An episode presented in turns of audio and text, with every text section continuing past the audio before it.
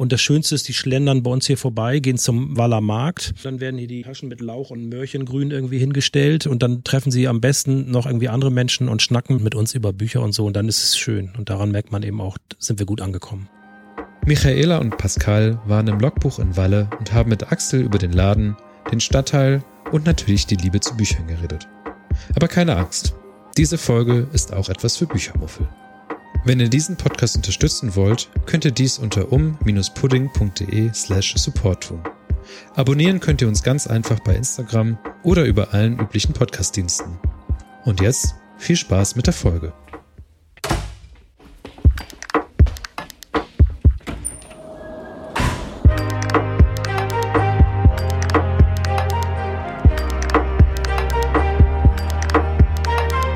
Um Pudding, der Podcast für Bremen und umzu.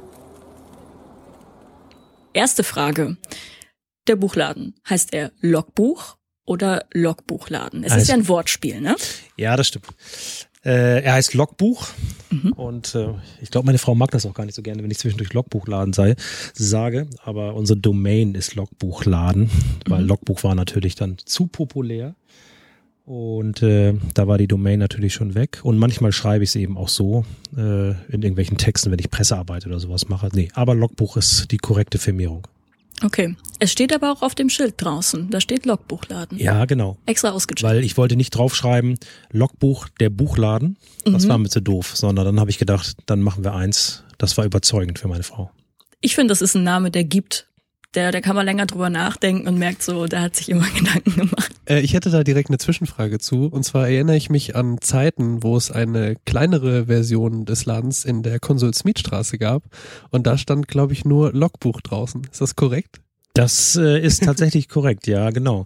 Und die waren auch, schön, dass du unseren alten Laden kennst. Unseren alten klingt so, als würde es uns 100 Jahre geben. Da war es dann auch verboten, irgendwie außen große Beschilderung dran zu machen. Das heißt, ich Ah, glaube, wir durften okay. da nur so einen kleinen Fahrradständer oder sowas haben und irgendwie Fensterbeklebung. Das war Mhm. schwierig, das da zu bewerben. Die haben sich da mit den Neubauten ziemlich angestellt. Schlimmer als Denkmalschutz.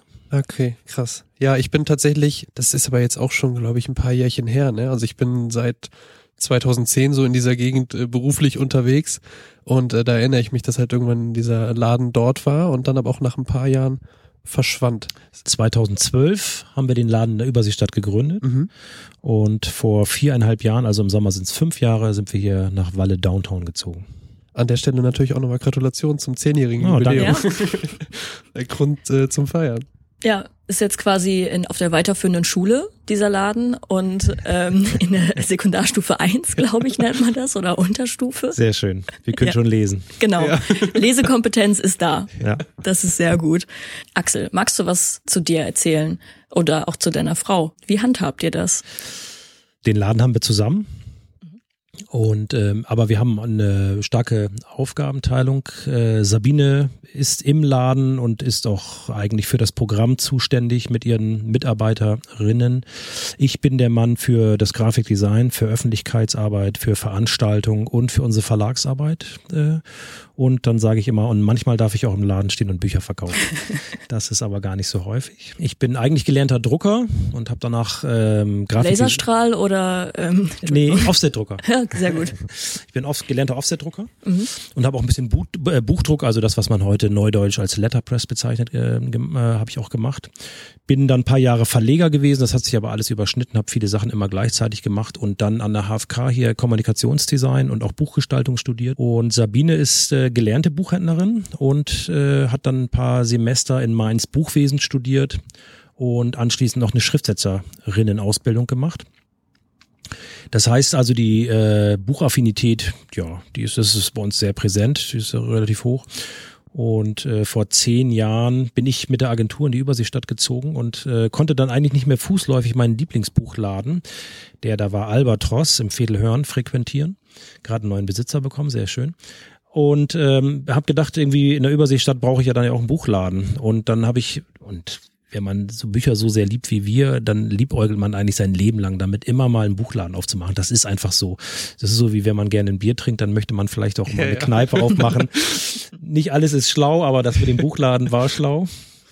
Und ähm, ja, lange Rede, kurzer Sinn. Wir fahren in die Überseestadt und ich habe gesagt, wir waren zu dem Zeitpunkt Anfang 40, Ähm, und ich habe gedacht, naja, in zehn Jahren werde ich das nicht mehr machen, ne? Kohle aufnehmen, das ganze Risiko und so. Also und dann haben wir gedacht, wenn wir nochmal einen Buchladen machen wollen, dann jetzt und lass uns den noch in der Überseestadt machen, weil die Überseestadt da natürlich gerade so anfing, nach fünf Jahren irgendwie irgendwie auch cool zu werden und man irgendwie dachte, Mensch, was entsteht hier wohl so? Und wir haben gedacht, äh, wenn die Überseestadt richtig brummt, dann wollen wir da sein. Ist dann alles etwas anders gelaufen, aber naja. Fand ich aber auch damals schon taktisch klug, weil ich war relativ oft in dem Laden. Ich selber bin eher so so eine Lesemuffelmaus, möchte man sagen. Ähm, aber der Kollege war halt sehr interessiert auch immer an so Designbüchern und ähm, und solchen Dingen und äh, die vertreibt er auch durchaus und das heißt, sich auch dort zu platzieren, wo ja ein Haufen von Agenturen auch drumherum sind mit Leuten, die halt wirklich kreative Arbeit auch leisten in ihrem Alltag, ist ja natürlich auch äh, strategisch relativ schlau. Hattet ihr denn das Gefühl, dass das ähm, wirklich dann da auch so so ankam oder was hat euch eher bewegt, dann da wieder wegzugehen, weil du eben auch ansprachst, so war es zumindest in der Theorie gedacht, dass wenn die Überseestadt boomt, dass man dann da ist. Also äh, die Geschichte mit dem Grafikdesign und der Versuch, irgendwie auch äh, einen engeren Kontakt zur Hochschule für Künste zu bekommen, das hat leider nicht so gut geklappt, muss man ehrlich sagen. Also ich weiß gar nicht, woran es gelegen hat. Ich glaube, dass viele Kollegen entweder gar keine Bücher lesen oder ihre Bücher alle im Netz kaufen, weil sie sowieso den ganzen Tag pixelschubsenderweise vorm Rechner hängen. Ich weiß es nicht so genau. Äh, wir haben eine, wirklich eine tolle Designabteilung gehabt, aber ähm, das hat irgendwie nicht so richtig geklappt. Wir haben immer noch Designbücher da. Das liegt natürlich nicht nur an meinem Job, sondern weil wir das auch mögen und Buchgestaltung spielt für uns immer eine große Rolle. Das ist irgendwie wichtig. Ähm, ja, aber das ist nicht das geworden, was uns so gefallen hat. Es ging dann eigentlich, lief dann ganz gut. Ähm, die, die Zahlen waren irgendwie ordentlich und gingen nach oben, aber irgendwann ebbte das so ab und wir waren noch gar nicht da, wo wir eigentlich hin müssen. Meine Frau wollte ganz gerne auch eine Mitarbeiterin haben, jemand, mit dem sie sich im täglichen ähm, Geschäft irgendwie austauschen kann. Unsere Söhne, unser ältester Sohn hat zu dem Zeitpunkt viel bei uns im Laden gejobbt. Ja, es wurde dann aber zusehends schwieriger, weil die Überseestadt sich einfach nicht so entwickelt hat, ähm, wie sie sich hätte entwickeln können oder wie wir uns das vorgestellt haben. Und dann haben wir überlegt, was machen wir? Und wir hatten schon viele Kunden, Kundinnen aus, äh, aus Walle, hier aus Kernwalle, die rübergeradelt sind. Und dann habe ich immer gesagt, der Laden, in dem wir jetzt sitzen, da war vorher ein Weinhändler drin. Wenn ich mir einen aussuchen könnte, würde ich den gerne nehmen. Wegen des kleinen Platzes davor, wegen des Eisladens um die Ecke und so, ne? Und äh, weil wir so zentral drin sind. Und dann ist der tatsächlich frei geworden und wurde uns angeboten. Und dann ging es ratzfatz und dann haben wir gesagt, lass uns wechseln. Und wir sind damit quasi unseren Kundinnen entgegengezogen. Das war mhm. ganz schön. Und die haben uns dann mit offenen Armen empfangen. Das war klasse. Die haben sich sehr gefreut und gesagt, cool, Logbuch kommt hierher. Und wir haben es wirklich, also ungelogen irgendwie so ein Jahr lang wirklich jeden zweiten Tag gehört, dass Leute gesagt haben, das ist so schön, dass ihr hier seid. Also das ist toll, gut. ja. Also ja. war einfach klasse. Also ein bisschen so, ne, wir kamen schon gut in der Überseestadt an, aber nicht jeder radelt dann rüber für ein paar Bücher. Das war eine tolle Entscheidung. Ja ich finde auch, das Erlebnis ist ein ganz anderes. Also wenn man hier so herkommt, wenn man zum Beispiel bei der Bahn aussteigt, so dann läuft man die Straße lang und dann hat man ja auch das Gefühl, hier sind irgendwie erstmal andere Läden drumherum, auch als in der Überseestadt. Da hat man irgendwie so ein riesen Parkhaus und dicken Aldi, dann irgendwie nur Agenturen und zwischendurch halt einen kleinen süßen Buchladen. Und dann beginnt wieder so ein bisschen Tristesse irgendwie so. Und hier ist es ja tatsächlich ähm, viel mehr so ein Alltagserlebnis auch, ne? So, du hast hier verschiedene Läden und wahrscheinlich auch ein anderes Publikum, weil du nicht nur so die, die äh, arbeitende Bevölkerung da hast, sondern vielleicht auch einfach Leute, die hier lang spazieren gehen und irgendwie ganz anders auch Zeit haben für so einen Laden dann. Genau, das äh, hast du gut analysiert. Also da war es tatsächlich so, dass in der Mittagspause war der Laden immer voll. Und dann gab es noch eine Stoßzeit so um 17 Uhr, wenn die irgendwie Schluss hatten, aus den Büros kamen, dann wurde noch gekauft. So und samstags war bei uns tote Hose. Dann kamen irgendwie ähm, Touristen oder Menschen in die Überseestadt, die da irgendwie mal flanieren wollten, mal gucken wollten. Die kamen zu uns in den Laden, fragten, hat die auch ein Café auf? Und dann hatten noch keine Cafés auf, weil es irgendwie die nur quasi für die Arbeitenden mhm. aufhaben. Jetzt ist der Samstag, also wir machen, wir haben ja nur drei Stunden auf, aber ist auch kein Geheimnis, dass wir Samstag ja auch einen ähnlichen Umsatz machen wie sonst an einem Acht-Stunden-Tag so, ja, weil es so komprimiert ist, weil die Leute natürlich samstags Zeit haben. Und das Schönste ist, die schlendern bei uns hier vorbei, gehen zum Waller Markt, ähm, dann kommen sie hier vorbei und dann werden hier die, die, die Taschen mit Lauch und Möhrchengrün irgendwie hingestellt und dann treffen sie am besten noch irgendwie andere Menschen und schnacken mit denen, halten ihren Klönschnack im Laden. Also das klingt ein bisschen alles nach mehr, nach vor Corona, wissen wir schon, aber ihr ahnt es schon. Mhm das macht einfach Spaß. Die treffen sich dann hier, quatschen mit uns über Bücher und so und dann ist es schön. Und daran merkt man eben auch, sind wir gut angekommen. Sehr gut. Das ist ja auch der große Vorteil, äh, Bücher nicht online zu bestellen, sondern einfach mal wieder in den Buchladen zu gehen. Und äh, ich kann mir gut vorstellen, dass das viele Menschen immer noch sehr wertschätzen und auch diese persönliche Beratung. Ähm, würdest du sagen, das ist auch einer eurer großen Vorteile oder ist es das, was ihr euch vornehmt, dass ihr sagen wir so, Online-Shops funktionieren dann so mit Rezensionen. Dann hat man da irgendwelche Leute, die da halt so sagen, zwei Sterne, ich habe das Buch nicht verstanden, ich find's blöd. So, und äh, du sagst selber, äh, du und deine Frau, Sabine, ihr habt äh, eh eine große Liebe zu Büchern. Ihr könnt ja ganz anders Bücher empfehlen oder habt einen ganz anderen Zugang zu Büchern. Ist das etwas, was Kunden euch auch mitteilen oder was sie explizit einfordern, dass die Leute reinkommen und sagen so, pass up, ich habe das und das gelesen, was kann ich als nächstes lesen? Ja, das ist äh, definitiv so. Der Laden, auch wenn er jetzt fast doppelt so groß ist äh, als der letzte Laden, ist er natürlich auch nicht, nicht, nicht gerade riesig so. Das heißt, wir müssen eine Auswahl treffen und das erwarten die Leute raus. Wir wollen hier nicht irgendwie so Sachen, ja, man findet hier jetzt nicht von Herrn Fitzek irgendwie so 40 Exemplare oder sowas, die man ja vielleicht auch verkaufen könnte. Nee, das interessiert uns natürlich nicht so, ne? Der hat ja auch seine Daseinsberechtigung, aber dann liegt da vielleicht ein oder zwei da und dann war's das. Wir wollen irgendwie die Sachen, auf die wir selbst stehen, die wollen wir natürlich irgendwie auch an die Frau, an den Mann bringen. So, ganz wichtig. Und Empfehlungen sind wichtig, ja, genau. Und dann kriegen wir natürlich auch manchmal zu hören, äh, entweder wieder irgendwie, ja, beim letzten Mal war die Empfehlung toll. Hast du, haben Sie irgendwie nochmal was in der gleichen Richtung oder machen das letzte Mal, das war ganz schöner Schmarrn. Jetzt will ich aber mal einen guten Tipp haben, so, ne? Kann natürlich auch mal passieren. Ganz selten natürlich bei uns. So, aber das ist total wichtig und man kennt die Leute auch, man kennt die literarischen Vorlieben und das ist eigentlich so ein bisschen wie in, und dann sind wir wieder irgendwie bei der Kneipenaffinität. Das ist ein bisschen so wie beim Stamm, beim Lieblingslokal in der Stammkneipe so. Der Wirt, die Wirtin, die kennt man irgendwie so, dann hält man einen, einen kurzen Klönschnack und so. Ähm, man ist mit den Leuten dann ja nicht befreundet, aber man hat sehr starke Einblicke auch irgendwie äh, und, und kennt so auch so. Und dann sind das auch mitunter wirklich sehr persönliche Empfehlungen so. Und man weiß auch gar nicht, gibt ja auch manche Bücher, die einfach auch sehr schwer sind und dann kann man auch nicht immer jedem alles empfehlen so, ne? Ich habe gerade irgendwie ein super spannendes, aber auch wirklich äh, rührendes und todtrauriges Buch über den Tod gelesen von Naya Mariai, einer dänischen Autorin und ja, das würde ich jetzt auch niemandem empfehlen, der vielleicht gerade jemanden verloren hat, so, ne, der die Erfahrung gemacht hat, sondern das ist dann auch für jemanden, der da äh, einfach sich auch mal mit dem Thema beschäftigt, so, ne? Aber man muss da schon sensibel mit umgehen.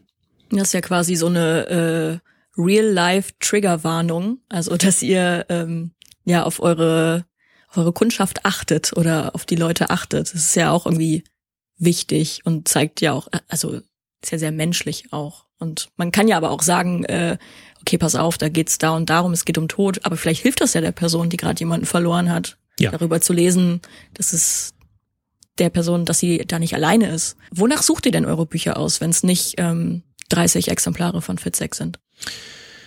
Also literarische Qualität steht natürlich im, im, im Vordergrund.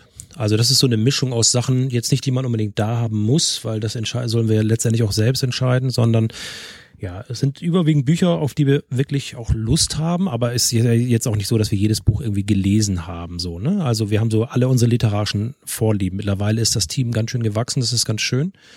Und ähm, es kristallisieren sich schon so bestimmte Bereiche raus. Und auch wenn ich gar nicht so häufig im Laden bin, wissen unsere Leute aus dem Team, die Frauen, wissen alle irgendwie auch, was ich irgendwie lese. Und es gibt auch Kundinnen, die dann irgendwie sagen, Mensch, was liest denn äh, Axel Stieler gerade so und fragen dann irgendwie nach so. Ne? Wir lesen auch immer ein bisschen ökonomisch, äh, Sabine und ich. Das heißt, äh, es gibt ganz selten Überschneidungen, ganz selten Bücher, die wir beide lesen, so, weil es ist einfach so ein Wahnsinnswust. Ich lese zwar so viel wie noch nie in meinem Leben, aber äh, man kommt gar nicht nach so. Ne? Und man hat immer mehr Bücher, auch wenn man sonst irgendwie auf Literatur steht, aber wir sowieso immer mehr Bücher, als wir lesen können.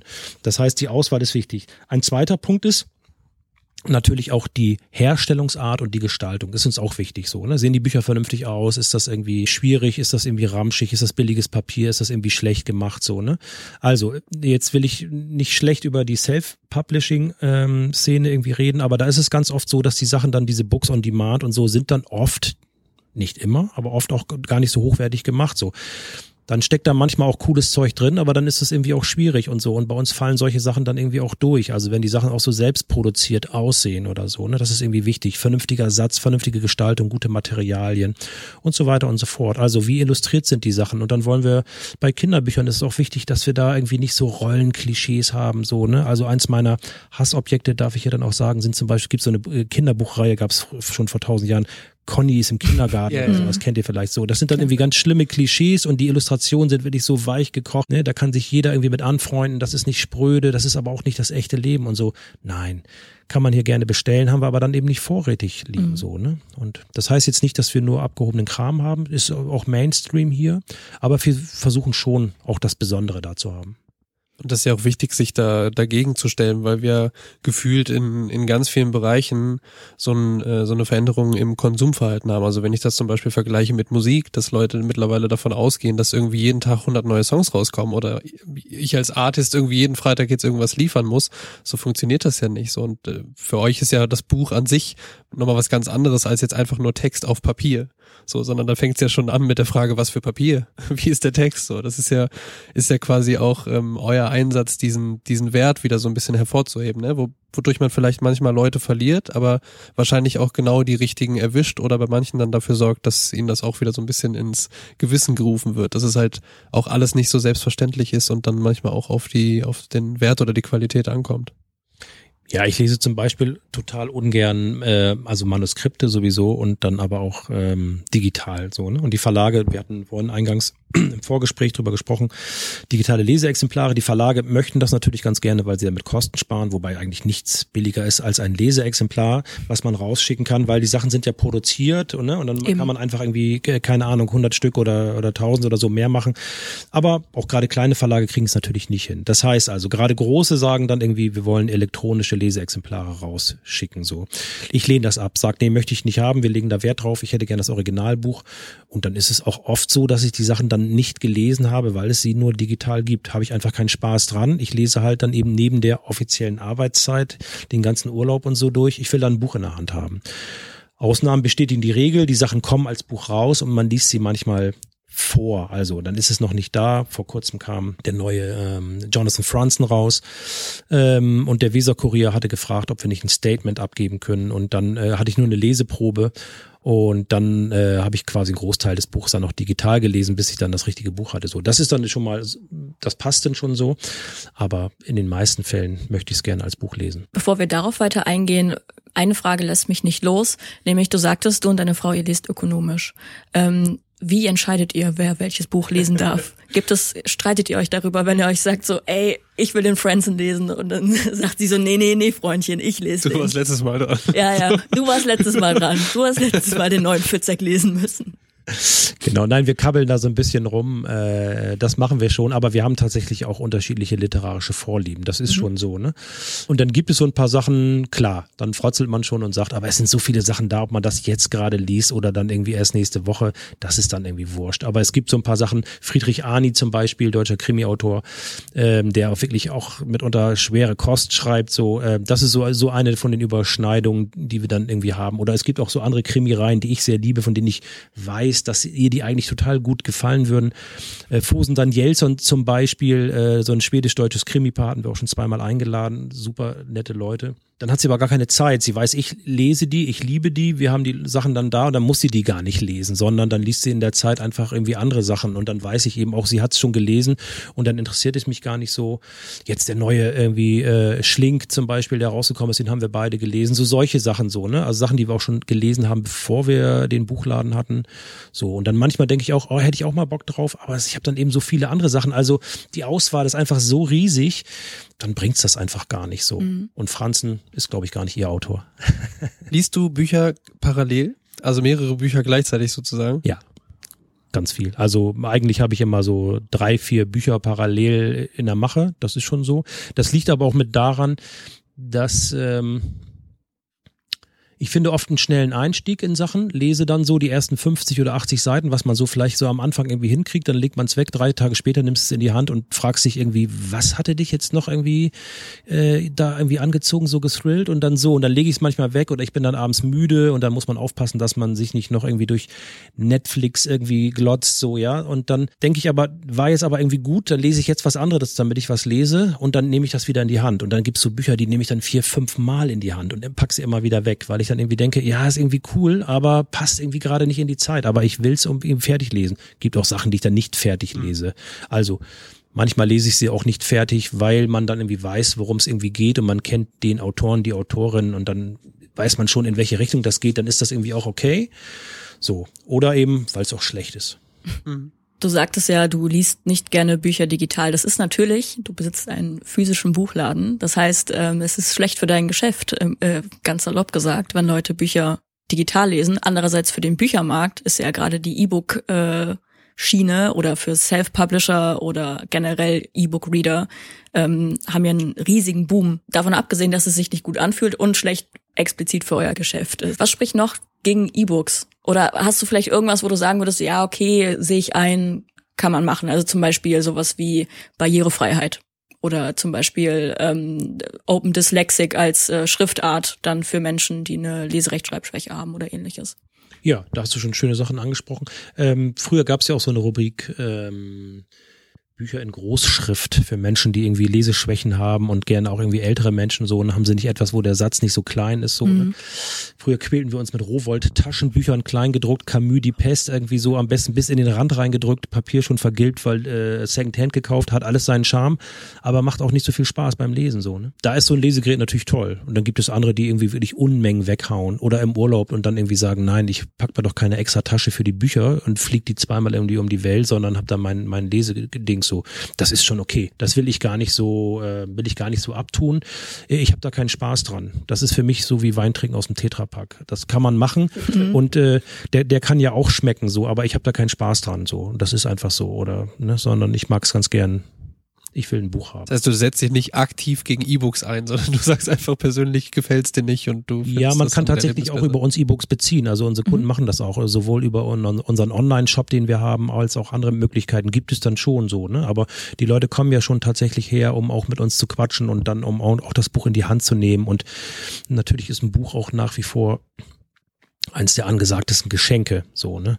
Das heißt dann irgendwie einpacken, das physische, das irgendwie überreichen und so. Das ist schon ja, gibt ja auch ganz viele Leute, die sa sammeln die Sachen nicht. Also ich komme ja auch noch aus einer Generation, wo die Dinge physisch irgendwie vorliegen sollen und irgendwie, wir müssen ja auch immer irgendwie alles horten. Das ist ja auch irgendwie eigentlich Quatsch so, ne? Andere verschenken ihre Sachen dann so. Ich kann mich auch nur schwer von Büchern trennen. Und dann ist so ein digitales Ding, ja, das mag dann irgendwie auch ganz praktisch sein. Aber ich weiß auch gar nicht, ob man es irgendwie verleihen kann. Ist natürlich auch toll zu sagen, Mensch, ich habe hier was gelesen, nimm das mal mit, das musst du unbedingt lesen. Also es ist auch schon cool, so diese Interaktion, das Überreichen und so. Und gerade so in so digitalen Zeiten finde ich das schon wichtig, was Haptisches zu haben. Voll. Also bei mir ist zum Beispiel so, ich lese ähm, manchmal sogar auf dem Handy und alles. Also ich bin da, äh, I don't discriminate. So, ich bin, das ist so wie es gerade passt. So, wenn ich gerade irgendwie meinen E-Reader vergessen habe oder kein Buch dabei habe, ich weiß aber, ah, okay, ich habe auf meinem Handy irgendwie noch zig Bücher in meiner App, dann äh, fange ich darauf an, dann lese ich äh, in dem physischen Buch irgendwann weiter oder auf meinem E-Reader, weil ich den gerade parat habe oder weil ich gerade im Bett liege und dann so ein Buch auf mir zu haben, da habe ich zu viel Angst, dass es auf mich fällt. Und ähm, das, äh, ja, es ist halt so.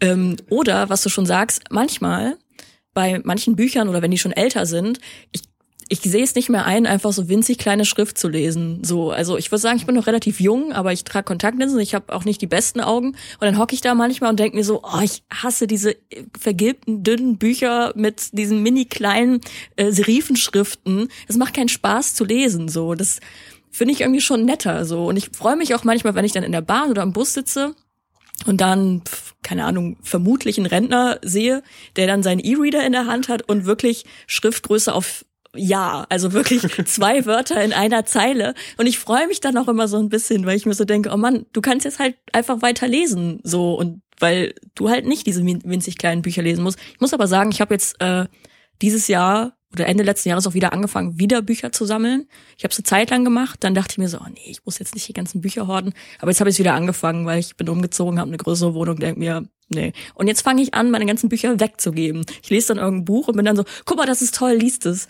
Und ähm, das äh, fängt mittlerweile auch an. Teilen können und auch drüber sprechen oder Secondhand, also offene Bücherregale, also liebe ich ja auch. Ich hab, bin heute erst durch Schwachhausen gelaufen und äh, habe da zwei gefunden und mir direkt Bücher rausgenommen, weil ich mir so, ah ja, das habe ich ewig nicht gelesen, das lese ich jetzt nochmal und ich gebe es wieder zurück.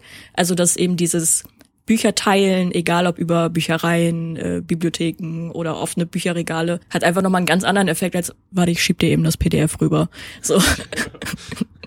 wenn es überhaupt geht und wenn es Ja. nicht kopiergeschützt ist. So. Ja, genau. Also natürlich schwingt dann irgendwie bei mir auch immer eben das Wort Buchkultur irgendwie mit, das ist schon wichtig so, ne? Ja, manchmal ist es auch eine Form von Haltung so, aber es gibt einfach auch tolle Buchreihen. Es gibt von Mare zum Beispiel so eine Klassikerreihe, sieht man hinten in der Ecke, kann man jetzt hier natürlich nicht zeigen oder so, ne? Die Bücher sind immer im Schuber, sind immer mit Leinen bezogen, sind dann irgendwie geprägt, sind irgendwie tolle Übersetzungen, so Sidekicks von Klassikern, sind schöne Sachen dabei und äh, das macht einfach eine wahnsinnige Freude, irgendwie äh, die zu lesen. Oder es gibt von Manesse so eine kleine Reihe, die sieht man da. Willi Fleckhaus hat die Umschläge gemacht in den 80ern, glaube ich. Wirklich, wirklich klasse. Ich liebe die. Ganz gelbes Papier, so richtig schön Klassiker. Also das, das, das riecht auch schon nach so einem bürgerlichen Leben, nach dem ich mich vielleicht früher gesehnt habe.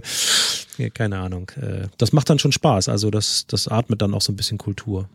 Ja, ihr seid ja schon Nerds, so auf die bestgemeinteste Art und Weise, wie man das sagen kann. Und ähm, ihr verlegt ja auch selbst, ist das richtig? Ja, genau. Ist das einfach so dieser, dieser Traum, der auch dazu gehört, wenn man so into Buch ist, ähm, dass man das irgendwann selber machen will und vor allem ja auch kann, also vor allem ihr ja auch so als, als Tag-Team sozusagen.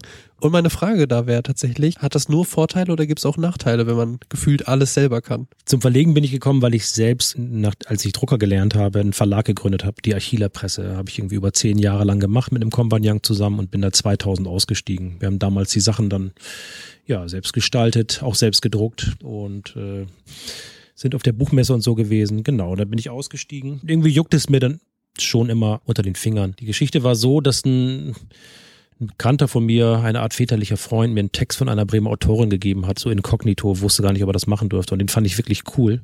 Und dann habe ich den Kontakt aufgenommen zu Jutta Reichelt. Jutta hatte ähm, ihren Roman, den letzten, und ihren Erzählband, den letzten, schon länger, es war schon länger her, dass sie den verlegt hatte und sie wollte was haben, ein bisschen was Schnelles, irgendwie was, was, was Kurzes, Knappes. Und ich war damals Fan von ähm, den tollen Heften von Maro. Ich weiß nicht, ob ihr die kennt. Die haben auch mal so Kleinode ähm, verlegt und dann aber auch immer komplett illustriert von wirklich coolen Illustratoren.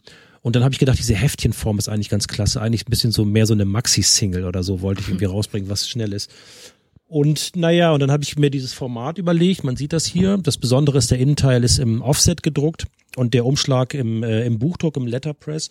Und dann haben wir quasi in kurzer Zeit äh, den ersten Band gemacht mit Jutta und das kam irgendwie gut an. Das war irgendwie klasse. Und dann war die Reihe geboren, stand natürlich auch gleich eine Eins drauf. Das hieß also, es muss irgendwie weitergehen. Das muss weitergehen ja. Und jetzt haben wir ja zu unserem zehnten Jubiläum und unseren zehnten Band äh, herausgegeben.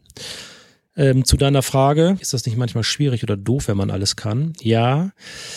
Ähm, also erstens äh, führt das natürlich dazu, dass man vieles kann und vieles aber auch nicht so richtig gut, sondern alles immer nur ein bisschen. Da muss man aufpassen, dass man sich da nicht zu sehr verzettelt. Und das ist auch so eine Erkenntnis, die dann auch so ein bisschen ähm, das Alter irgendwie so mit sich bringt, dass man eben nicht alles macht, weil man meint, dass man es kann. Und dann gibt es aber auch Sachen, die man nicht machen sollte, nur weil man sie kann. Ja, also weil es dann einfach auch zu viel wird. Die Leute fragen einen, Mensch, du kannst doch das, hast du nicht Lust? Und dann äh, war ich früher ganz oft jemand, der gesagt hat, ja klar, mache ich dann so. Und dann bricht irgendwie alles zusammen, weil man den Dingen nicht gerecht wird. Und dann macht man es einfach nur noch schlecht. Also das Nein sagen gehört schon mit dazu. Und man muss irgendwie gucken, wie man es irgendwie differenziert. Also abgesehen von einer Kinderlesung habe ich bisher auch noch keine eigenen Lesungen gemacht. Ähm, ich bin im Vorlesen gar nicht so, so gut. Ich sabbel irgendwie viel und mache auch die Einleitung und kann auch moderieren und so, aber ich bin kein guter Vorleser. Habe das bisher also immer gemieden oder gelassen so, ja. Genauso wie ich nicht Theater spielen würde oder sowas, weil man irgendwie denkt, man, man, man kann solche Sachen. Nein, das sind so extra Professionen. Das, das würde ich dann irgendwie immer, immer lassen, so, ne? Weist mich drauf hin, wenn ich dann doch mal irgendwie so einen Quatsch mache. Also, nein, das ist manchmal, man muss das gut differenzieren können. Aber es macht Spaß, ähm, so viele Gewerke ähm, in der Buchbranche irgendwie zu kennen. Ich habe auch tatsächlich meine Diplomarbeit äh, über das Büchermachen gemacht.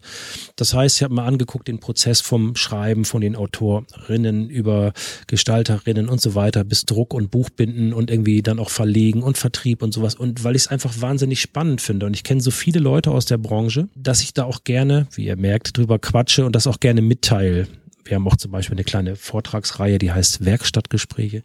Also, ne, also auch irgendwie drüber reden und den Leuten den Blick hinter die Kulissen irgendwie zu bieten und zu sagen, wie funktioniert denn das eigentlich? Die Illustrationen sind doch klasse, aber wie arbeitet denn so eine Illustratorin, ein Illustrator, wie ein Übersetzer und so weiter und so fort?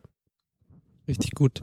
Ähm, mehr vermitteln tut ihr ja auch unter anderem äh, in verschiedenen Formaten oder Medien. Also es gibt Videobeiträge von und mit euch, es gibt irgendwie Podcasts, wo ihr zu Gast wart, nicht nur wir heute. Ähm, dann äh, seid ihr ja auch äh, in Social Media aktiv, auf Instagram zum Beispiel, da habe ich dann noch irgendwie gestern oder vorgestern Abend nochmal so ein bisschen durchgescrollt.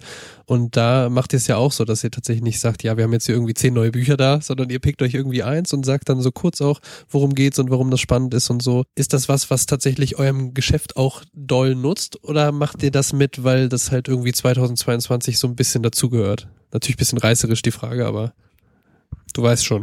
Weiß schon, hey. Weiß schon.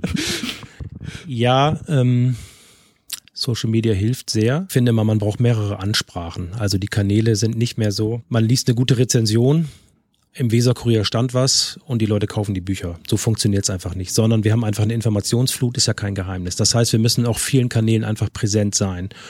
Und man verschenkt sich was, wenn man das nicht macht so. Und äh, das, mittlerweile gehört es einfach auch mit dazu.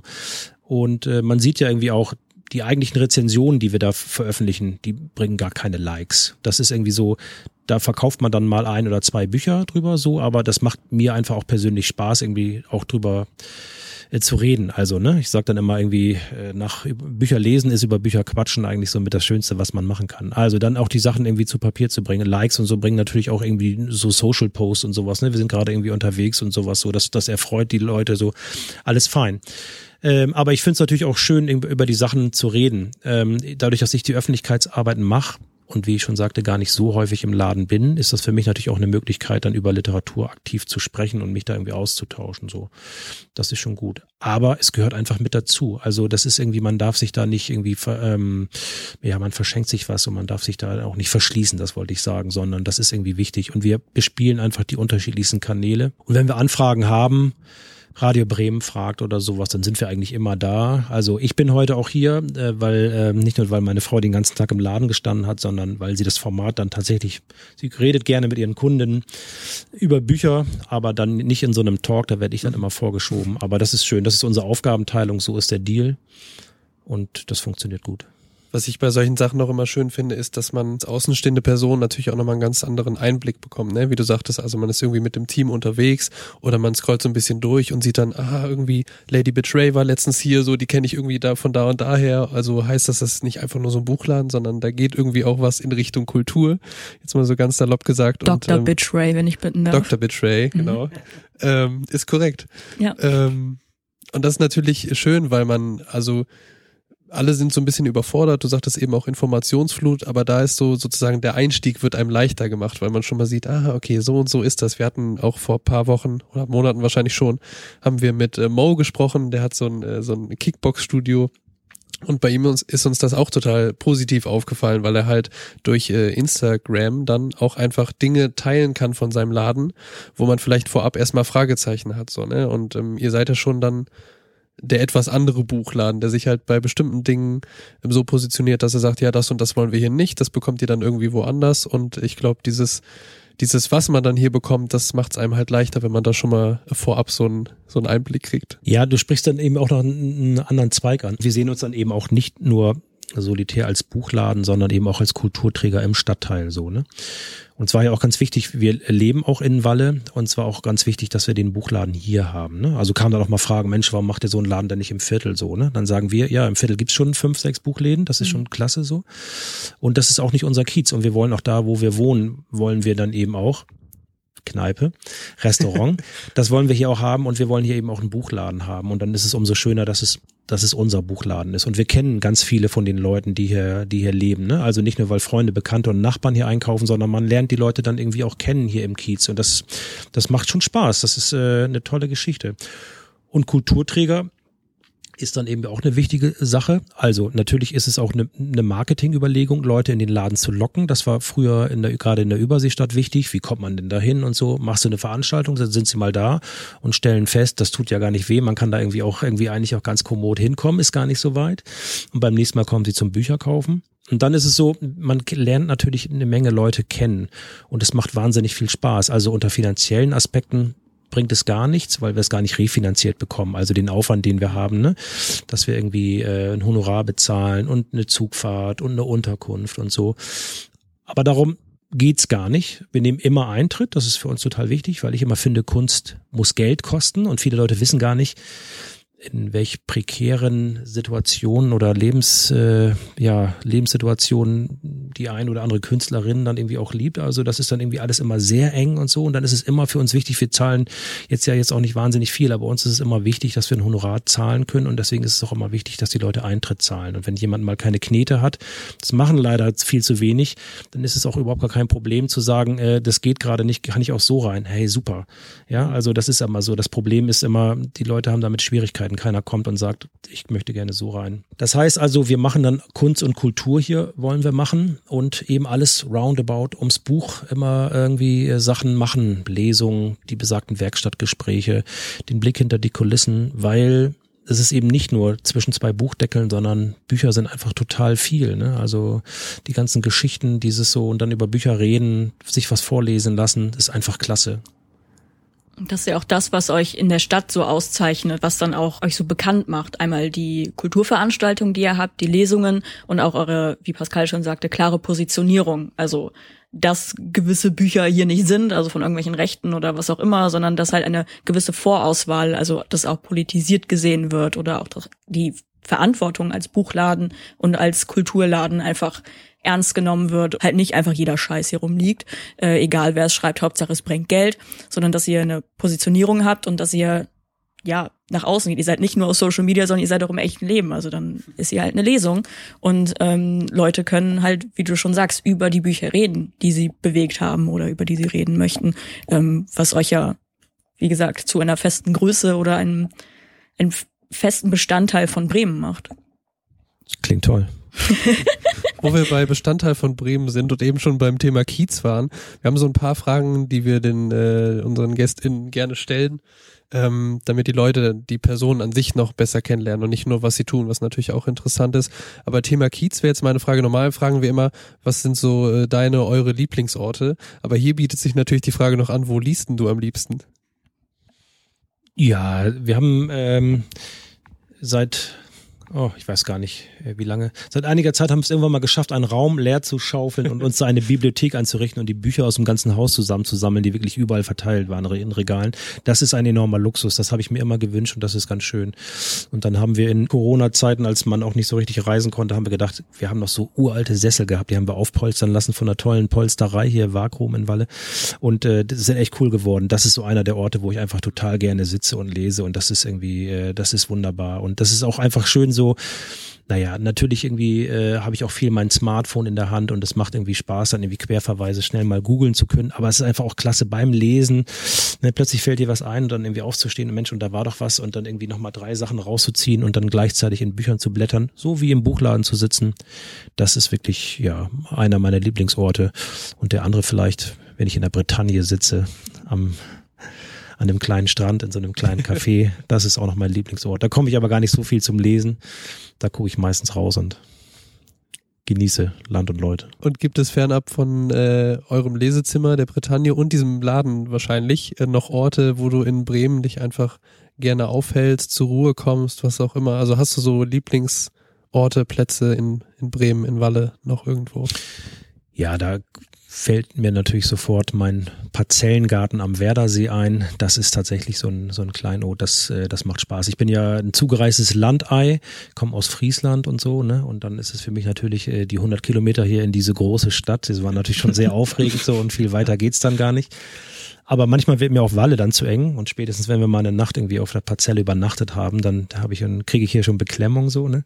Nein, alles, alles schön. Das ist toll. Also da sitze ich dann zum Beispiel auch sehr gerne, mache Gartenarbeit, setz mich hin, irgendwie trinken Wein, ähm, lese da und so. Also das, das ist schon irgendwie klasse. Äh, sonst, also ich habe früher eigentlich immer ein Buch dabei gehabt, heute auch noch viel, aber jetzt gar nicht so stark, weil ich nicht mehr so viel rumfahre. Aber früher habe ich in der Neustadt gewohnt und wenn ich dann ins Viertel gefahren bin abends, immer ein Buch dabei, weil wenn man warten muss, nichts schlimmer als, gut, zu dem Zeitpunkt gab es noch nicht mal ein Smartphone, heute kann man dann ein bisschen daddeln, Mails checken und was man so macht. Aber natürlich immer ein Buch dabei, weil nichts schlimmer als die Zeit zu verplempern, ohne lesen zu können. Das fand ich immer unerträglich so, ne? Und dann ja, dann ist es auch egal, ob man wartet oder sowas mit einem Buch in der Hand, sei es in der Bahn, sonst irgendwie so, kann man überall lesen. Was würdest du denn Lesemuffeln empfehlen, die irgendwie nicht so die Motivation finden zum Lesen oder ein Buch in die Hand zu nehmen. Warum werde ich so angeschaut?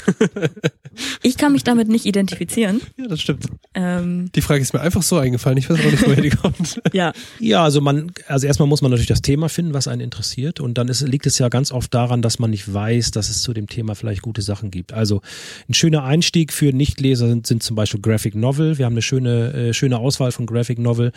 Oder äh, ist ja auch ein moderner Begriff, äh, Per Meter, der, der schöne ähm, Gift-Graphic Novel gemacht hat und andere über Gesche Gottfried, der sagte immer, es ist doch nur ein Feuilleton-Begriff für Comics, wir dürfen doch alle Comics sagen so.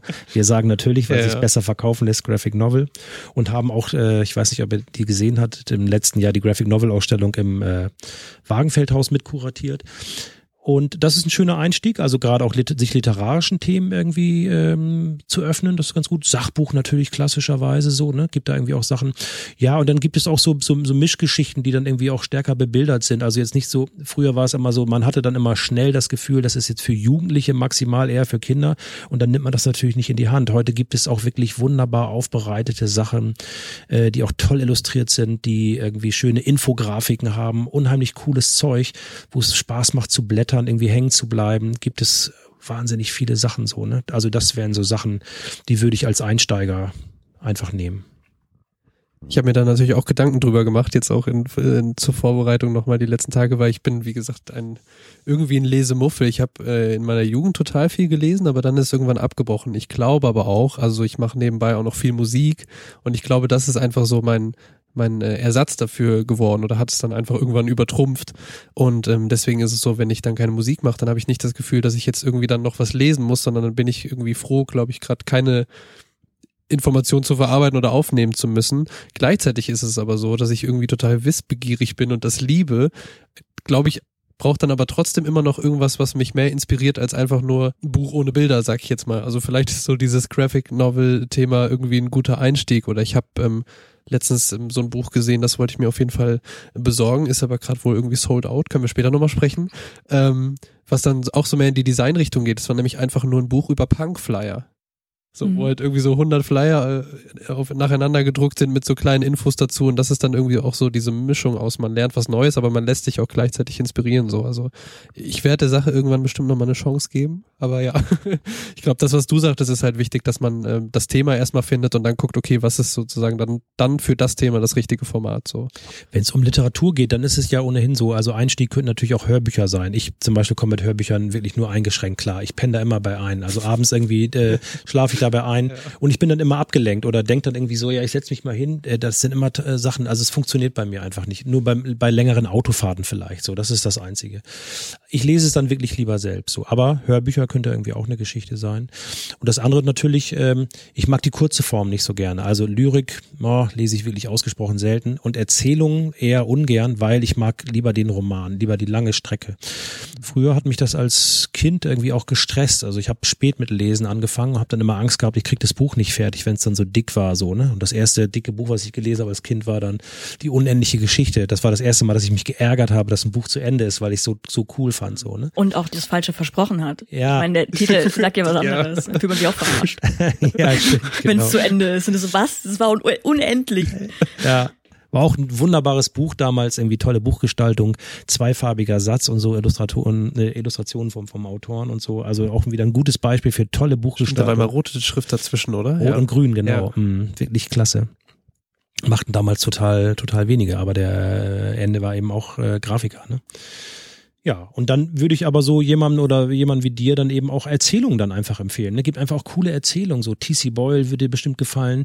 Der gibt immer einmal im Jahr irgendwie einen Banden Roman raus, im nächsten Jahr die Erzählung. Die Erzählung lasse ich meistens aus. Mein Sohn liest sie dann immer, liest auch die Romane, aber der mag eben beides von ihm. Würde ich dir dann ans Herz legen. Würde ich dann sagen, hier versuch's mal damit. Und dann, wenn du erstmal auf den Geschmack gekommen bist, dann bist du schnell auf Droge. Dann Ja. irgendwie, das fängt so leicht an, aber da kommst du nicht wieder von ab. Aber da sprichst du auch noch was an, nämlich Zeit ist für mich auch ein Faktor, weil ich höre zum Beispiel dann auch gerne mal einen Podcast oder so. Ich liebe zum Beispiel Geschichten aus der Geschichte. Es sind einfach zwei Historiker, die sich Woche für Woche eine Geschichte erzählen. Und ähm, ich schaue zum Beispiel auch selten irgendwie Serien oder Filme, weil ich dann immer denke, so, nee, ich will jetzt einfach nicht diese Zeit dafür. Irgendwie, ich will jetzt mich nicht drei Stunden blocken, so, sondern ich will irgendwie selber entscheiden, dass ich jetzt kurz was machen kann. Und vielleicht geht das irgendwie bei, bei einer Erzählung dann nochmal besser, als wenn ich jetzt irgendwie so einen Schinken vor mir habe und dann denke so, gucke ich den immer nur an und denke so, nee, tut mir leid, jetzt nicht. Ich glaube aber auch, dass man ähm, tatsächlich, ich glaube, schön ist es und wichtig, irgendwie sich mit Kunst und Kultur auseinanderzusetzen und du deckst einfach ja schon sehr viel ab und andere eben auch. Bei mir ist es zum Beispiel so, ähm, wir haben auch mit äh, Sibylle Hühold eine Buchhändler bei uns im Team, die auch eigentlich dra gelernte Dramaturgin, st studierte Dramaturgin ist. Die brennt natürlich auch fürs Theater. Und Theater ist zum Beispiel ein so ein Bereich, immer wenn ich im Theater bin, finde ich es großartig, schaff's aber nie, mir ein Abo zu holen, regelmäßig hinzugehen. So, und dann manchmal beiße ich irgendwie drauf an, jetzt von Moschfeck irgendwie Eileen, ein wunderbares Buch, äh, ist jetzt gerade irgendwie, glaube ich, läuft gerade im Theater hier in Bremen und ich denk, klasse, musst du unbedingt hingehen. Dann habe ich wieder diese, diese, diese Verknüpfung. Äh, ein Buch, ein Roman so. Aber eigentlich ist Theater wirklich das Format für mich, schaffe ich aber nicht, weil ich auch wirklich auch sehr viel Musik höre. Ich mache keine Musik, aber ich höre viel Musik, ich lese viel. Äh, Ausstellungen muss ich schon irgendwie sehen, äh, dass ich da irgendwie noch nachkomme so und dann noch ein bisschen Kino und so und dann reicht's einfach. Also der Tag hat ja auch wirklich nur eine begrenzte Anzahl von Stunden und dann sehe ich dir das nach, dass du nicht so viel liest. Sehr gut. Was ich auch immer wichtig finde, ist, ähm, dass das spricht wieder für den Buchladen, dass man halt treffende Empfehlungen bekommt. Weil wenn ähm, ich jetzt irgendwie, wenn mir jemand sagt, ja, lies mal auf jeden Fall das Buch von, pff, keine Ahnung, wenn ich jetzt Erzählungen nicht mag und jemand empfiehlt mir halt T.C. Boyle oder irgendwie nur Erzählbände oder Kurzgeschichtenbände und dann denke ich mir so, oh, ich kann mich auch damit nicht identifizieren, so, das ist überhaupt nicht meine Lebensrealität, so, sondern halt einfach auf die Person einzugehen und zuzuhören, so, also natürlich kannst du jetzt nicht einer Person, die sagt, so, ich bin übelster Le Lesemuffel, was kann ich lesen? Ja, diesmal Zauberberg von Mann, richtig cooles Buch. So, natürlich kannst du das persönlich cool finden, aber du musst halt davon ausgehen, dass die Person einfach eine viel höhere Hürde hat, sich A mit der Länge des Buchs zu beschäftigen, mit der archaischen Sprache oder so, mit Mann generell, der einfach manchmal ein bisschen nervig ist und äh, solche Dinge halt. Und deswegen ärgere ich mich sehr oft, wenn dann ähm, wenn ich Leute nach Buchempfehlungen frage oder so und die können mir nicht sagen, warum sie das gut fanden oder was die konkrete Thematik ist oder wenn mir Leute einfach nur Dinge empfehlen, weil sie es selber toll fanden, obwohl sie vielleicht genau wissen, was ich eigentlich für Bücher lese und ich dann immer mir denke, ich weiß, also man muss es ja natürlich auch können, man muss sich in Leute reinversetzen können und halt überlegen, so, keine Ahnung, was könnte der Person gefallen. Das ist genauso wie wenn ich jetzt Pascal Musik schicke, dann schicke ich ihm nicht das, was ich persönlich jetzt gerade geil finde, sondern ich denke mir so, ach, das könnte Pascal gefallen und dann schicke ich ihm zwei Lieder, dann hört er die drei Wochen später und äh, Im besten Fall.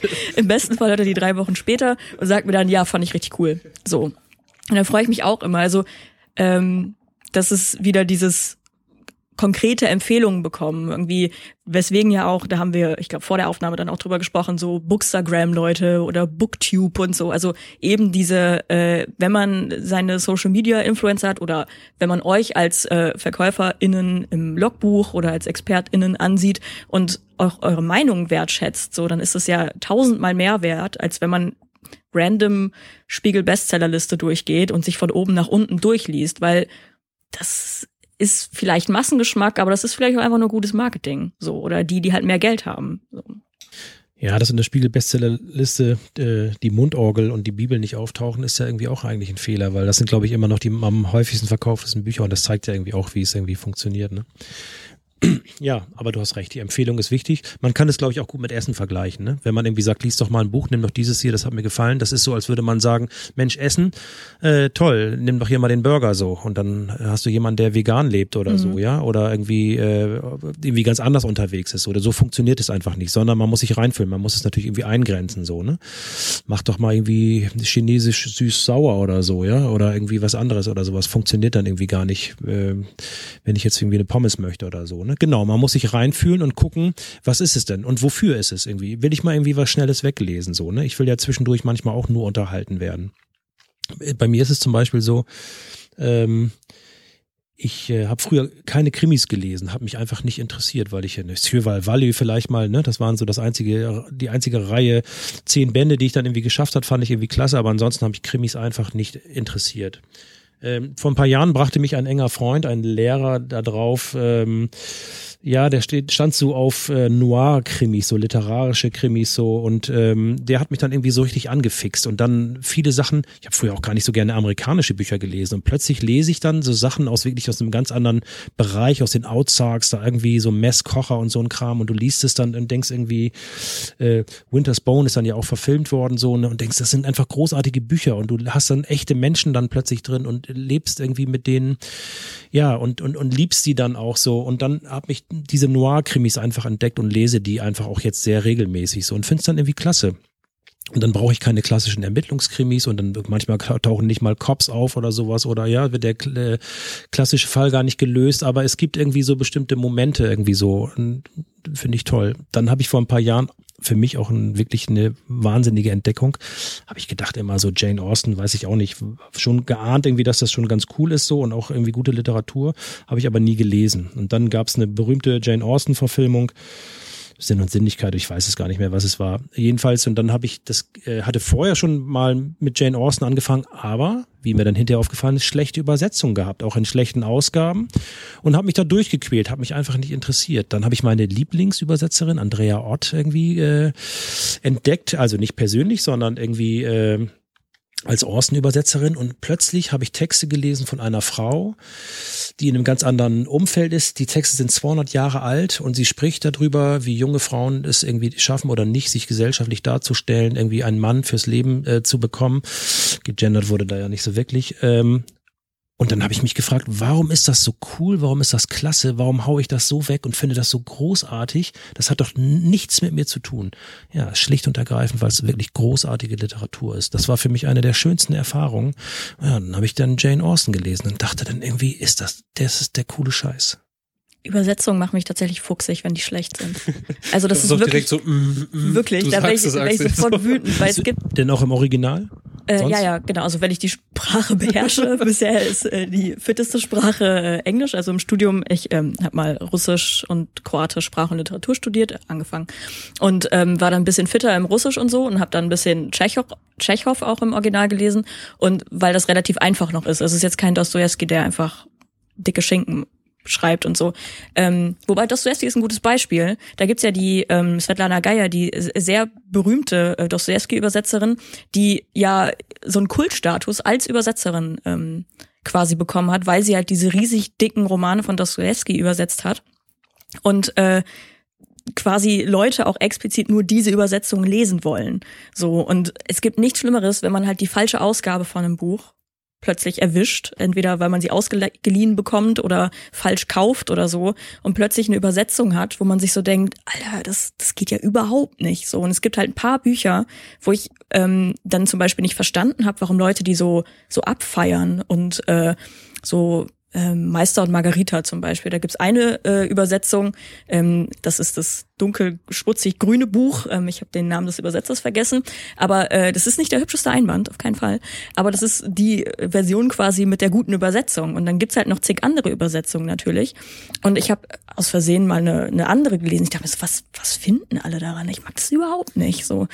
Ähm, kurzer Zwischen ähm, Ausraster von mir, dass äh, wirklich manchmal einfach ein Buch äh, steht und fällt mit einer Übersetzung oder mit einem Cover oder sowas. Ja, man soll ein Buch nicht nach dem Cover bewerten, aber ich meine, wir sind jetzt alle drei hier visuelle Menschen, äh, Designer, Schriftsetzer, alles so und natürlich ist es wichtig, wie die Schrift aussieht und welche Schriftart es ist und wie das Cover aussieht und wie das gesetzt ist, weil am Ende hockst du dann da und denkst dir so, Alter, ich kann das, ich kann, ich kann das nicht lesen, also ich kann das wirklich kognitiv einfach nicht erfassen, diese Wörter und es ist viel zu anstrengend.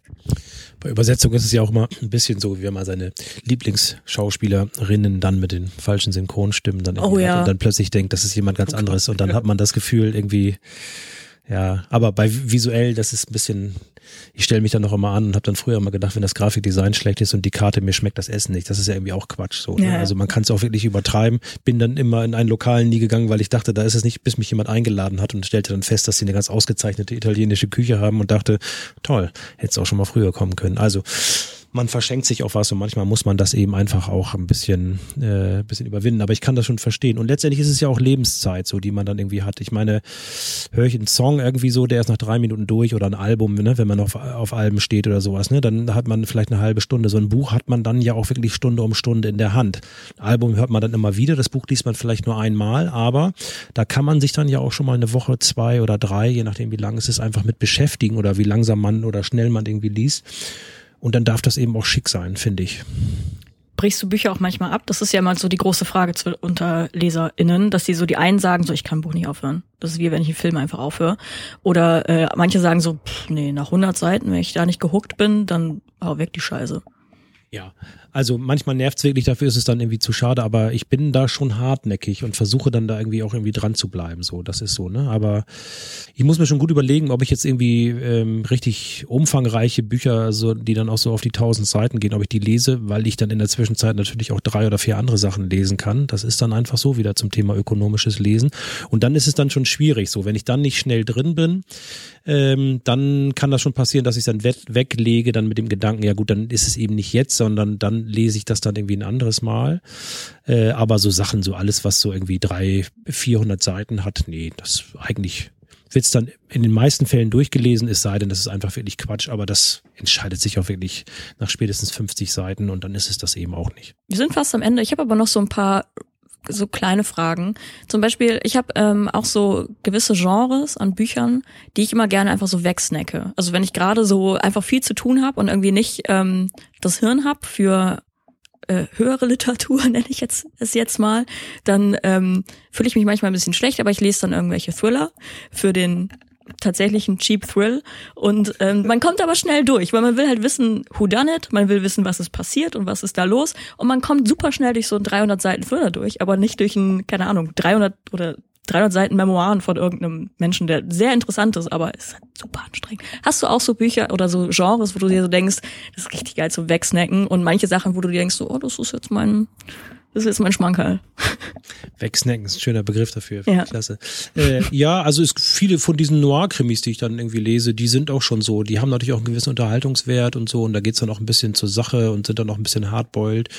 Ähm, das macht dann schon Spaß. Das sind dann schon Sachen, die irgendwie flüssig sind. Aber es gibt auch andere Autoren, die man einfach auch so lesen kann. Im Grunde genommen ist es eigentlich eher der Schreibstil. Also mhm ja, ich finde mal Paul Auster, da sage ich, da, von dem lese ich auch irgendwie eine Bedienungsanleitung für eine Spülmaschine, der darf mir irgendwie alles irgendwie servieren. Und es gibt so Autoren, die schreiben dann einfach sehr viel und erzählen gar nicht so viel in der Handlung so, ne? Aber Orster finde ich von der Sprache her eben auch so gefällig, das schlüpft einem dann einfach auch so ins Ohr, den kann ich einfach auch wahnsinnig schnell lesen. So Jonathan Franzen ähm, hatte ich äh, zum Beispiel, ja, als sie ähm, so seine ersten Romane raufkamen, habe ich mich mit schwer getan, bin ich gar nicht so richtig reingekommen. Jetzt die letzten von ihm, da kenne ich andere, die gerade auf seine frühen Werke total stehen und meinen, die hat danach gelassen. Die letzten fand ich irgendwie wirklich klasse, die lasen sich wirklich gut.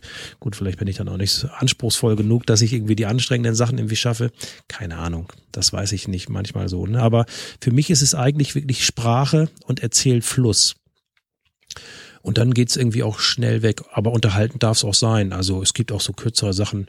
Jetzt vor kurzem ist so eine kleine isländische Reihe rausgekommen. Äh, ja, der hat auch fast manchmal so ein bisschen so ein, so ein äh, Johansson heißt der, irgendwie so ein, so ein Stephen King-Touch, so, ne? Ähm, das ist ganz cool, wobei ich gar nicht so viel oder gar nicht Stephen King gelesen habe. Ich kenne dann eher die Mythen und die Geschichten von den Verfilmungen so, ne? Aber ähm, der liest sich auch sehr schnell und so viel zu erzählen hat er dann auch gar nicht. Aber das sind coole, unterhaltsame Geschichten und dann möchte ich gerne wissen, wie es ausgeht und dann kann man es schon mal snacken. Ja. Hast du Sachen, also außer Lyrik zum Beispiel oder Kurzgeschichten oder sowas, wo du sagst so, hm, komm mir nicht ins Haus. Das kann Sabine alles lesen, aber äh, das lese ich nicht. Ja, also klassisches Schmöker, Schmöker schaffe ich einfach nicht so, ne? Das geht dann einfach nicht. Also es muss ein, äh, muss ein Grundniveau an Sprache haben. Also es gibt so ein paar Sachen, die sind sprachlich einfach schlecht. Das schlechteste Buch, was ich, mich echt gestrillt hat vor Jahren, da war ich noch nicht Buchhändler, was sprachlich wirklich unterirdisch war. Die Bibel. ich wollte es nicht sagen. Nein. Der Medikus war es, genau. Mhm. Ich weiß nicht, ob die Übersetzung damals schlecht war. Ich fand es unterirdisch. Das war sprachlich so schlecht. Fand die Geschichte allerdings cool. Ich weiß nicht, ob ihr das noch kennt. Da irgendwie. Wurde ja auch verfilmt, ne? Ja, In genau. mehreren Teilen. So, ne? Das war damals so ein Mega-Bestseller. Das habe ich tatsächlich durchgelesen, habe mich echt gequält, weil ich das so, weil ich es wirklich sprachlich äh, unterirdisch fand. Aber die Story war echt cool. Also das, Mhm. äh, heute würde ich das gar nicht schaffen, so, weil man wird dann schon einfach irgendwie ein bisschen snobby. Ich habe dann da keine Lust zu. Das ist mir dann irgendwie zu doof, wenn die Sprache dann nicht gut ist. Also manchmal kann ich dann auch auf die Story ein bisschen eher verzichten, irgendwie, wenn sie dann nicht ganz so gut ist, dann hat man es durchgelesen und denkt sich, naja, aber es muss sprachlich einfach gut sein. Das, äh, das, das finde ich schon total wichtig. Und dann sind wir natürlich auch wieder bei der Übersetzung. Und dann manchmal kennt man dann die Übersetzer und dann stolpert man drüber und denkt irgendwie, da, jetzt hast du es doch aber so geschrieben, wie du selbst sprichst und müsste das nicht anders sein? Oder denke ich das nur, weil ich den kenne oder sie? Also ist dann schon irgendwie ganz, ganz spannend. Aber eigentlich ist es ja gar nicht gut, wenn man in so eine Metaebene dann irgendwie kommt beim Lesen. Ist ja eigentlich viel schöner, wenn man irgendwie einfach nur in der Story drin ist und mit seinen Heldinnen und Helden irgendwie mitfürchtet und mitlebt. So, das ist eigentlich cool. Aber äh, bist du dann auch so drin in diesem ganzen Buchanalyse-Film oder bist du eher so, nee, ich hab Bock auf die Story und das gebe ich mir und dann dann war's das? Ich sorry, ich stelle gerade übelste Mach das. Buch-Nerd-Fragen und so. begeistert und hör zu. Ich mache das bei Film tatsächlich noch mehr und auch bei Musik, aber viel Sekundärliteratur äh, zum Thema Musik und so und irgendwie natürlich Fachzeitschriften im, im, äh, im Abo und so und da lese ich dann irgendwie viel quer und so. Aber bei, bei Büchern mache ich das auch. Also ich fange dann irgendwie an, auch gerade wenn ich irgendwie drüber rede, dann lese ich mir meistens äh, auch Rezensionen durch, guck irgendwie, äh, wie ist die Einordnung. Dann bin ich auch schnell bei Wikipedia oder bei anderen Geschichten, guck irgendwie, was haben die denn sonst noch geschrieben und so. Ne? Also wenn ich die Autorinnen dann irgendwie vielleicht noch gar nicht kenne. Also das ist schon, äh, das ist schon ganz schön. Das macht schon Spaß. Aber ja, aber auch in der Fachliteratur gibt's dann schon jetzt nicht so klassisch Essays über Literatur. Das interessiert mich nicht. So Literaturgeschichte. Nein. Ich will dann Querverweise haben, will dann irgendwie gucken, was ist denn, was haben die denn noch publiziert? Gehe auf die Verlagsseiten so. Also das wird dann schon, das macht schon Spaß. Je mehr Freude ich dann am Objekt habe oder gehabt habe, desto mehr will ich dann auch drüber wissen, was hat er sie denn noch geschrieben? So, das ist dann schon spannend, so, ne? Wie, das gibt's doch gar nicht. Dann habe ich irgendwie so ein, die Unbeugsamen hieß es, glaube ich, ein Roman gelesen. Tolles Ding.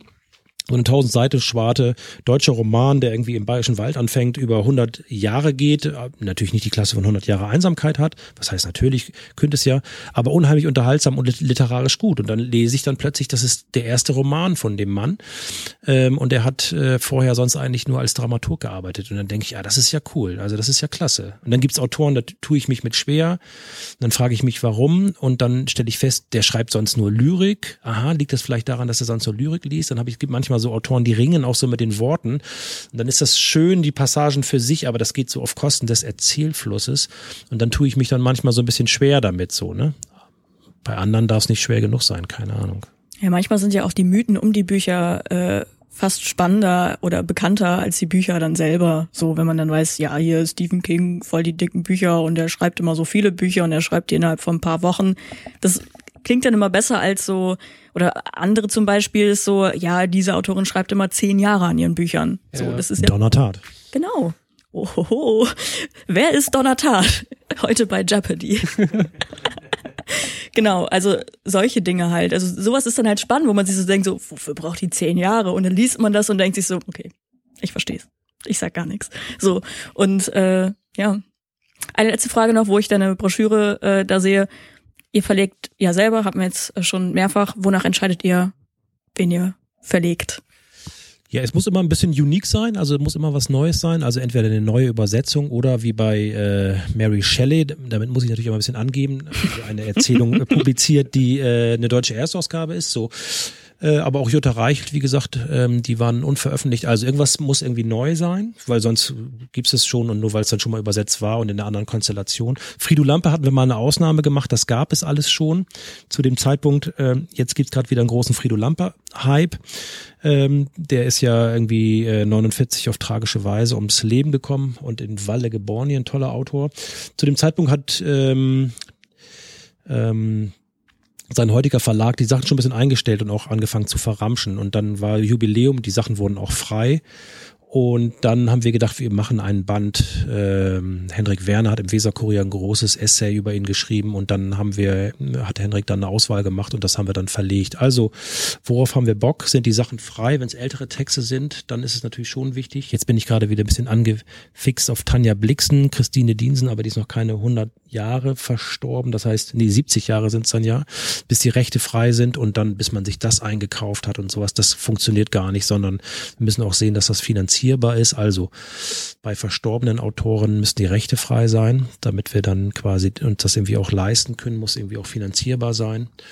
Und wenn es ähm, lebende Autorinnen sind, dann müssen das Sachen sein, die noch nirgendwo verlegt sind. Ja.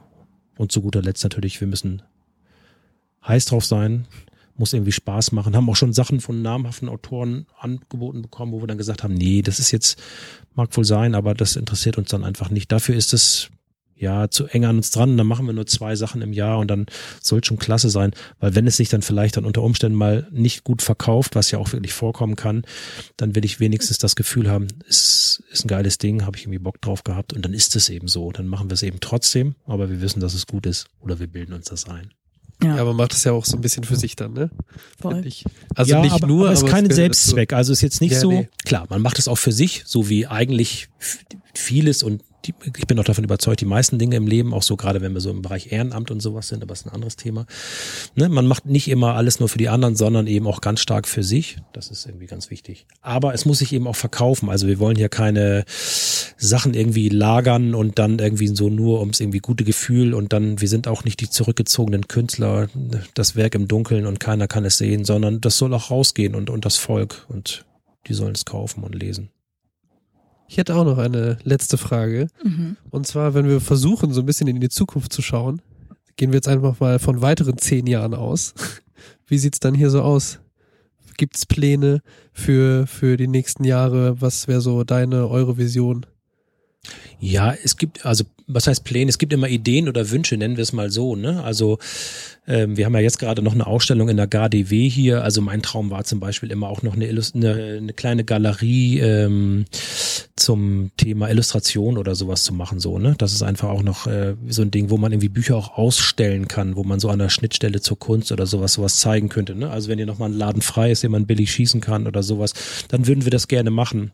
Als wir eingezogen sind, haben wir natürlich auch gedacht, ah cool, so ein bisschen mit Kaffee und so. Wir hatten dann noch irgendwie Angst und haben auch gedacht, ob das hier auch wirklich läuft. Aber zur Not, wenn es nicht läuft, dann schaufeln wir einen halben Laden frei, machen dann noch Kaffee dazu und so. Also mussten wir gar nicht drüber nachdenken, auch gut. So solche Sachen schweben dann irgendwie immer so in unserem Kopf so. Ne? Aber es ist auch nicht so, dass wir da auf der Suche sind. Es hatte sich eigentlich eine ähm, Kooperation mit dem Deutschen Schifffahrtsmuseum in äh, Bremerhaven äh, ergeben. Also wir sollten den Museumsshop in Bremerhaven machen von denen. Blöderweise kann das Gebäude nicht eröffnen. Also ne, die Taschen sind gepackt, die Möbel sind gebaut, aber der Teil des Schifffahrtsmuseums kann nicht eröffnen. Das war eigentlich eine coole Sache, so dass wir dachten, Mann, das passt doch eigentlich ganz gut. Trotz unseres Namens sind wir keine äh, maritime Buchhandlung so, aber wir haben natürlich eine ganz hohe Affinität hier an der Küste zur Meeresliteratur, haben auch ein schönes Magazin zu dem Thema gemacht. Also eine Dependance irgendwo oder an der Küste, das könnte schon etwas sein, wo wir irgendwie sagen, ne, in meiner friesischen Heimat, Ja, genau. das wäre schon, wäre schon cool, irgendwie direkt hinterm Deich. Oder früher haben wir natürlich immer gedacht, wenn wir einen Buchladen machen, dann auf der Insel oder sowas, ne? Das wäre schon irgendwie klasse. Oder an der Ostsee und so. Vielleicht kommt uns noch mal was vor die Flinte. Das wäre eine coole Nummer. Und wenn ich dann ein richtig alter Sack bin, dann kann ich da dann irgendwie so meinen Lebensabend in meinem Buchlädchen verbringen und nur noch nachmittags zwei Stunden aufmachen und das war's dann. Dann kommt ihr mal zu Besuch. Das Ja. war eine schöne Vorstellung. Ja, das klingt fantastisch, wenn wir dann auch alt sind. vielen Dank. Das war ein fantastisches Gespräch. An alle, die das hören, kommt nach Walle ins Logbuch, aka Logbuchladen. Schaut euch ein paar Bücher an. Es ist wirklich schade, dass ihr nicht sehen könnt, wie schön das hier ist. Aber ähm, ihr habt eine Webseite, ihr habt alles, ihr habt einen Instagram-Kanal. Wir haben da ja schon drüber gesprochen. Für Büchernerds genau das Richtige in Bremen. Also es lohnt sich auch aus Bremen und umzu hierher zu kommen. Oder für die, die es werden wollen. Oder für Büchernerds, die es werden wollen. Hier werdet ihr super beraten. Ganz herzlichen Dank fürs viele Lob und auch für das tolle Gespräch. Super, mir hat Spaß gemacht.